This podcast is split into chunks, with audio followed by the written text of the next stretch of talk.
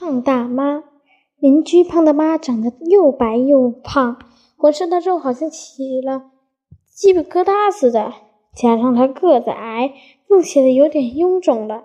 清晨起，今天清晨刚一起床，就听见邻居家传来一阵悦耳的歌声。嘿，胖大妈家又出什么新鲜事儿？我悄悄地走出屋，听见胖大妈的窗户一看。真新鲜！胖大妈在他家跳舞哩。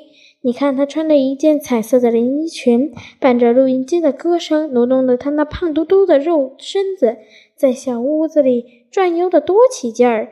她脸上胖胖的肉不动的在晃动，可她一点儿也不在乎。你瞧，她还拉着自己的长裙，面对着一面大镜子，欣赏着自己舞姿。嘻。多么有趣呀！我不由得哈台大笑起来。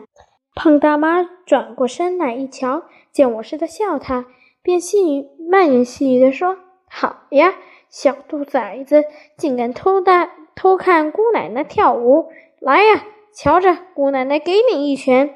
说完，他关上了个录音机，打起太极拳来，心里还不停地念着什么：“啊，多么有趣的胖大妈呀！”